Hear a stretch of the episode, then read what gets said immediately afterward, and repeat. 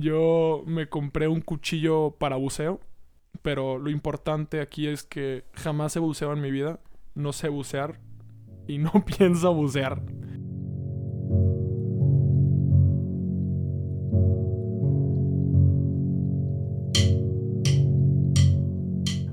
Hola, bienvenidos a este episodio de Ponte a Pensar, un espacio en el que mi hermano Pablo y yo, Rodrigo, buscaremos diferentes medios y personajes, vivos o muertos, que nos ayuden a aprender cómo vivir, ser felices y autorrealizarnos. Pero ojo, no somos expertos.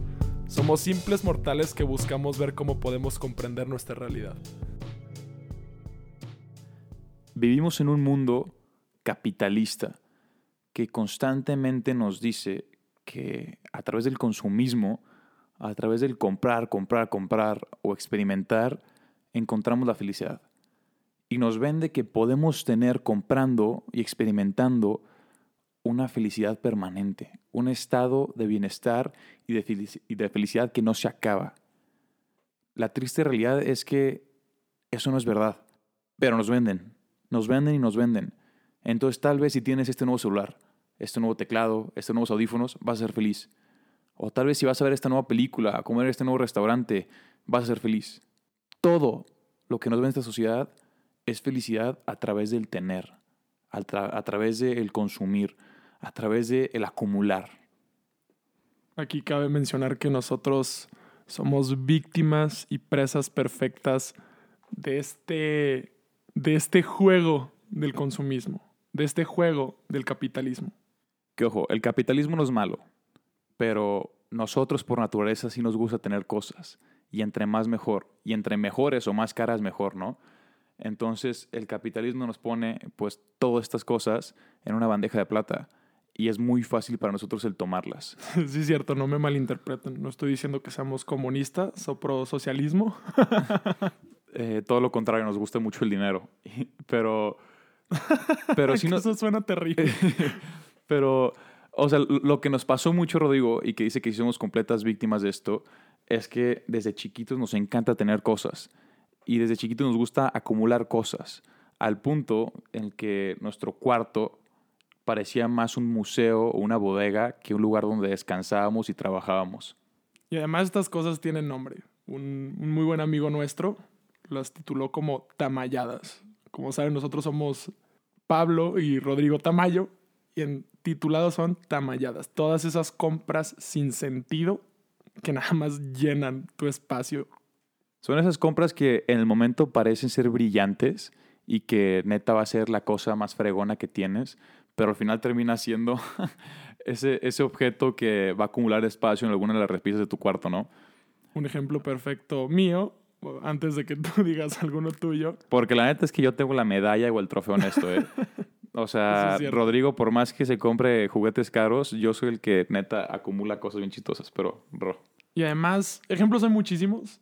Y siento que en este momento todo lo que estamos diciendo está resonando mucho contigo, porque probablemente tú también tienes ese tipo de objetos en, tu casa, en tu espacio, que, que no te traen nada. Nada más están recolectando polvo ahí en tus, en tus repisas. Pero están chidísimos. Entonces, eso es lo que convierte tu cuarto no de ser una bodega, pero ser un museo.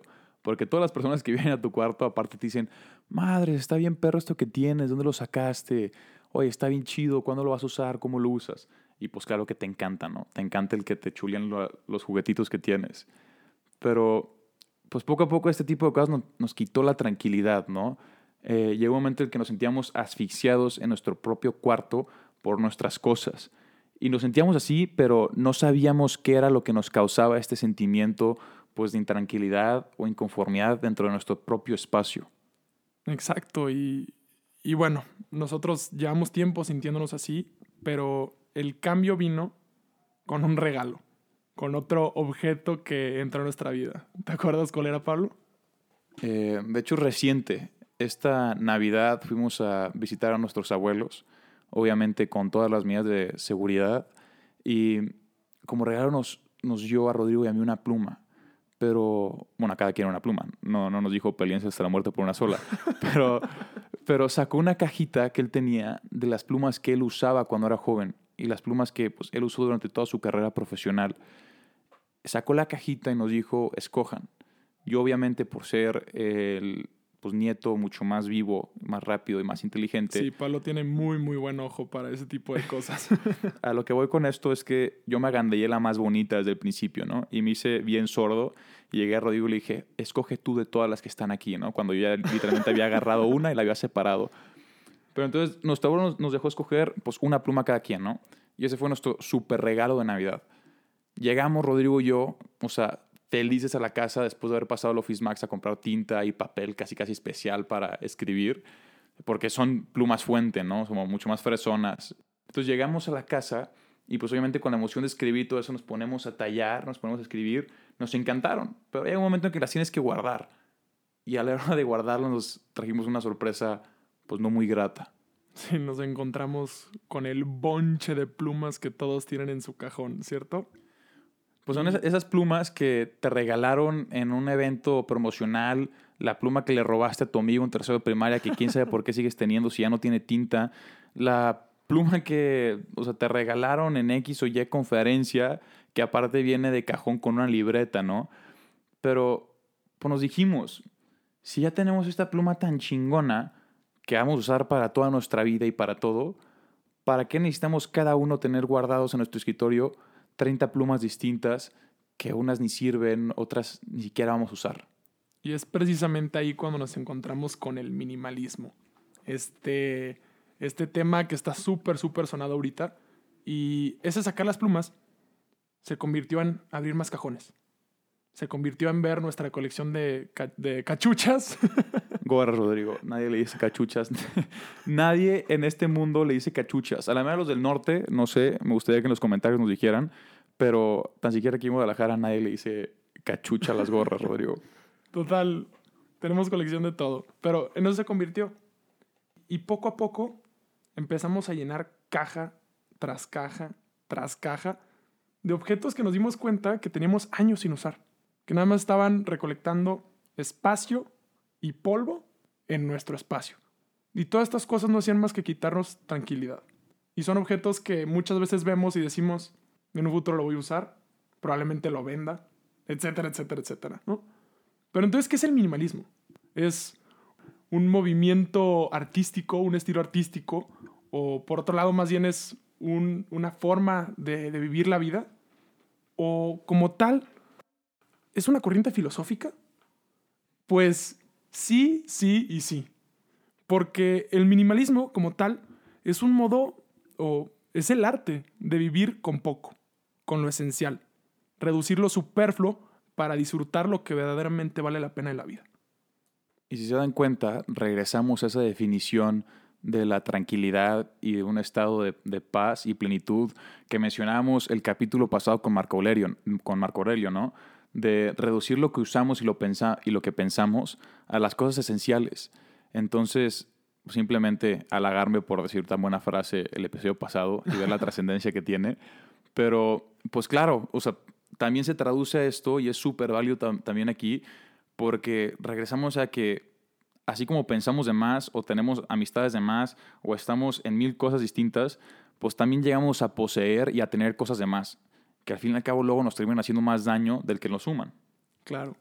Y así como Pablo ahorita está citando una frase de Marco Aurelio, un gran general de la historia, yo voy a, yo voy a citar algo un poco más reciente. Actualmente en Netflix hay un documental recién salido de un director del cual yo soy fan, que se llama Matt Diavela, que se llama The Minimalist. Less is now. Y en este documental viene una frase, digo, además les recomiendo mucho que vean este documental, pero viene una frase que explica el minimalismo. El minimalismo es lo que nos hace superar las cosas, para así poder dejar espacio para las cosas más importantes, que de hecho no son objetos.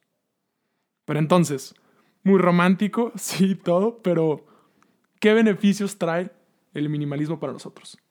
Número uno, el minimalismo contra el consumismo.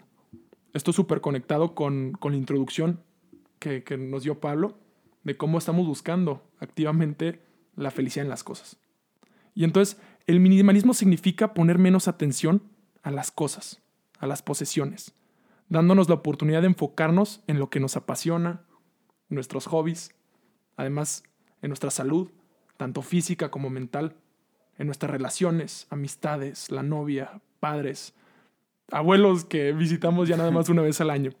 Y clave lo que dijiste ahorita, Rodrigo, que está ponerle importancia en las cosas, no en las cosas que tenemos y que poseemos, pero en las relaciones, nuestras amistades y pues al fin y al cabo el tiempo que pasamos con la gente que queremos.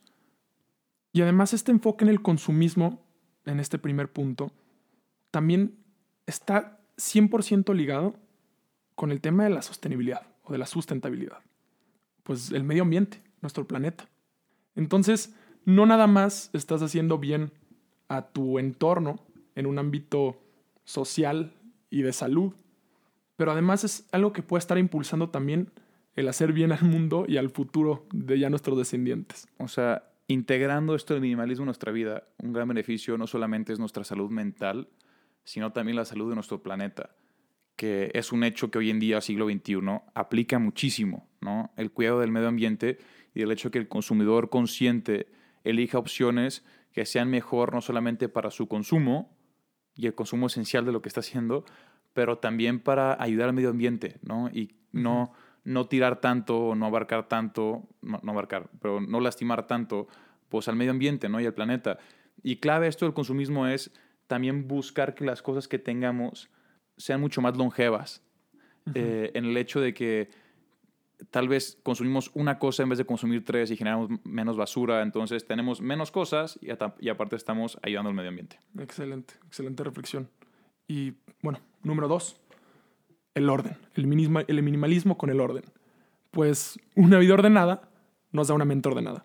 Esto impulsando nuestra productividad y además nos quita el estrés y preocupaciones.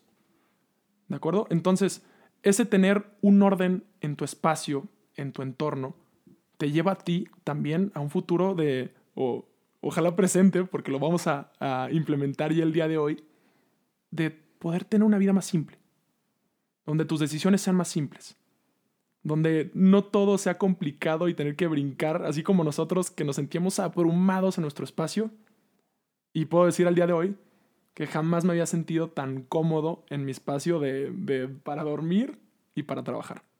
Porque ojo, que todo lo que les estamos recomendando o hablando son cosas que Rodrigo y yo obviamente pensamos aplicar, ¿no? O sea, si el chiste de este podcast es aprender y que podamos aprender juntos, no solamente Rodrigo y yo, pero juntos nosotros con ustedes o contigo, es el hecho de que nosotros ya lo vivimos o lo estamos experimentando en este momento y de, de nuestra propia experiencia les podemos decir lo mucho que nos ha ayudado en un plazo tan corto, ¿no? De haberlo aplicado de una, dos o tres semanas atrás.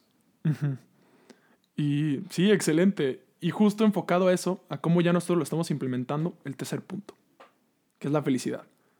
Esto puede sonar un poco trillado o loco. Otra palabra para la lista. Nadie usa la, la, palabra ni cachucha ni trillado. Pero, pero bueno, trillado. Porque, ¿Por qué la felicidad? Porque logramos enfocar de un modo increíble nuestra idea de éxito. En lugar de cosas, en lugar de, de, gastar o de tener, simplificamos nuestra vida.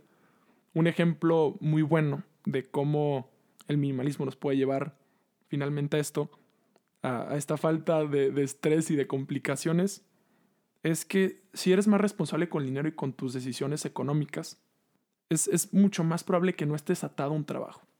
Porque también una de las epidemias de hoy es el estar endeudado y muchas veces dependes de ese trabajo para estar pudiendo pagar deudas que tienes. Y esas deudas casi siempre provienen de cosas que compraste con las cuales buscabas la felicidad, ¿no?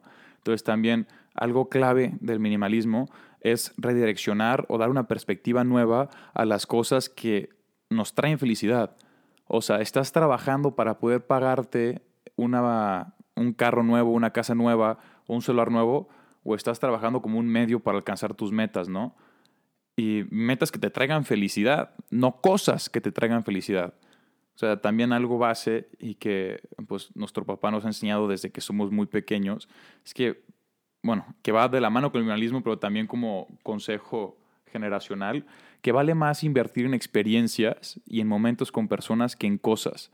Ver desde otra perspectiva los medios por los cuales estamos consiguiendo la, la felicidad. Y pues desligarlos o deslindarlos completamente de el obtener felicidad a través de comprar cosas y más del experimentar, del vivir, ¿no? Sí, de vivir el momento. Y por eso es que se simplifica, porque todo en sí se simplifica, ¿no? Pero entonces, todo esto, como ya dije, no voy a repetir la palabra, suena muy complicado. muy romántico, ¿no? Está muy romántico, pero, o sea, es muy fácil decir las cosas y los grandes beneficios, pero lo difícil es ponernos a, trabajar, ¿no? Poner manos a la obra. Entonces aquí les vamos a compartir unos tips. Los tres tips que más nos han funcionado a nosotros. Número uno, busca empezar a deshacerte de lo que no necesitas. Hay muchísimas estrategias para lograrlo. En este documental que les platiqué, viene uno muy recomendado, que es el de día uno, deshazte una cosa. Día dos, de dos. Día tres, de tres. Digo, al final, al final del mes te vas a dar cuenta que te deshiciste de muchas más cosas de las que probablemente hubieras imaginado. Otra estrategia es la de el día de mudanza, donde metes todas tus posesiones en cajas como si te fueras a mudar, o bueno, si te estás mudando también sirve excelente. Dos pájaros un tiro. y la risa falsa, la risa falsa seguida de una risa real. y te pasas de lanza, Y únicamente vas sacando de las cajas lo que vas necesitando. De tal modo que al final del mes te das cuenta de realmente qué fue esencial en tu vida. Y esto es buenísimo porque te obliga a de manera instantánea o ya ahorita en este momento empezar a sacar las cosas que no necesitas. Y se van a dar cuenta que entre más acción tomen, más ganas les van a dar de tomar acción entre más cosas empiecen a sacar, va a ser día uno y sacas una cosa y dices, pura madre, me espero mañana para sacar. Y les va a agarrar esa empezar a sacar cosas que, que neta no, no necesitan. Y entre más lo empiezan a hacer, se va a, a crear como este hábito en el que ya de manera inconsciente tú vas a voltear a ver una cosa y dices, ¿sabes qué? Esto no lo necesito, lo voy sacando. ¿Por qué? Porque me estorba más de lo que me suma. En efecto, en efecto. Se hace una bolita de nieve. Entre más acción tomes, más te van a dar ganas de tomar acción.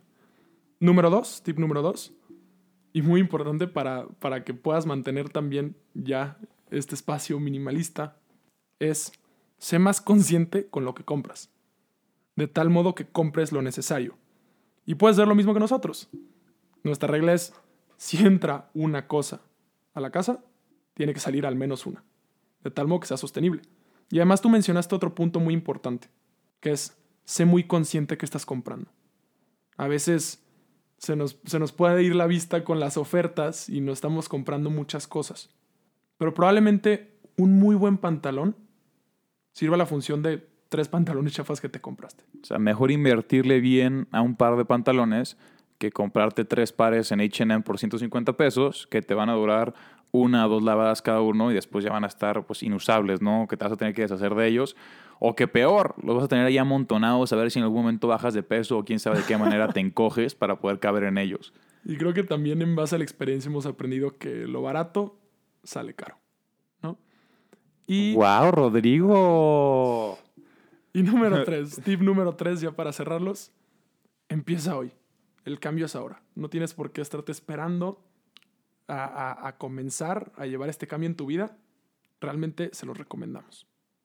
Y ojo, les vamos a aventar un bonus eh, que lo identificamos Rodrigo y yo, que es el, si puedes, hazlo con alguien más, hazlo en equipo, porque luego hay muchas cosas que tenemos a las que les guardamos como un afecto muy especial, al que les tenemos una como conexión emocional muy grande, que realmente no nos sirven, pero nosotros pensamos que sí, porque nos recuerda a algo, nos recuerda a alguien. Entonces, el chiste de estar contra personas es que ella te va a voltear a ver y te va a decir, ¿sabes qué? no lo necesitas, ¿sabes? Ya tienes otras 30 cosas para recordar a tu novia. Yo creo que la cajita que te dio en el primer, primer mes que cumplieron juntos ya va de más de tenerla guardada, ¿no? Además de que va a ser mucho más divertido. Vas abriendo cajones, los dos se van a reír de la cantidad de chucherías que tienen ahí guardadas y se vuelve mucho, mucho más divertido y atractivo el hacerlo en equipo.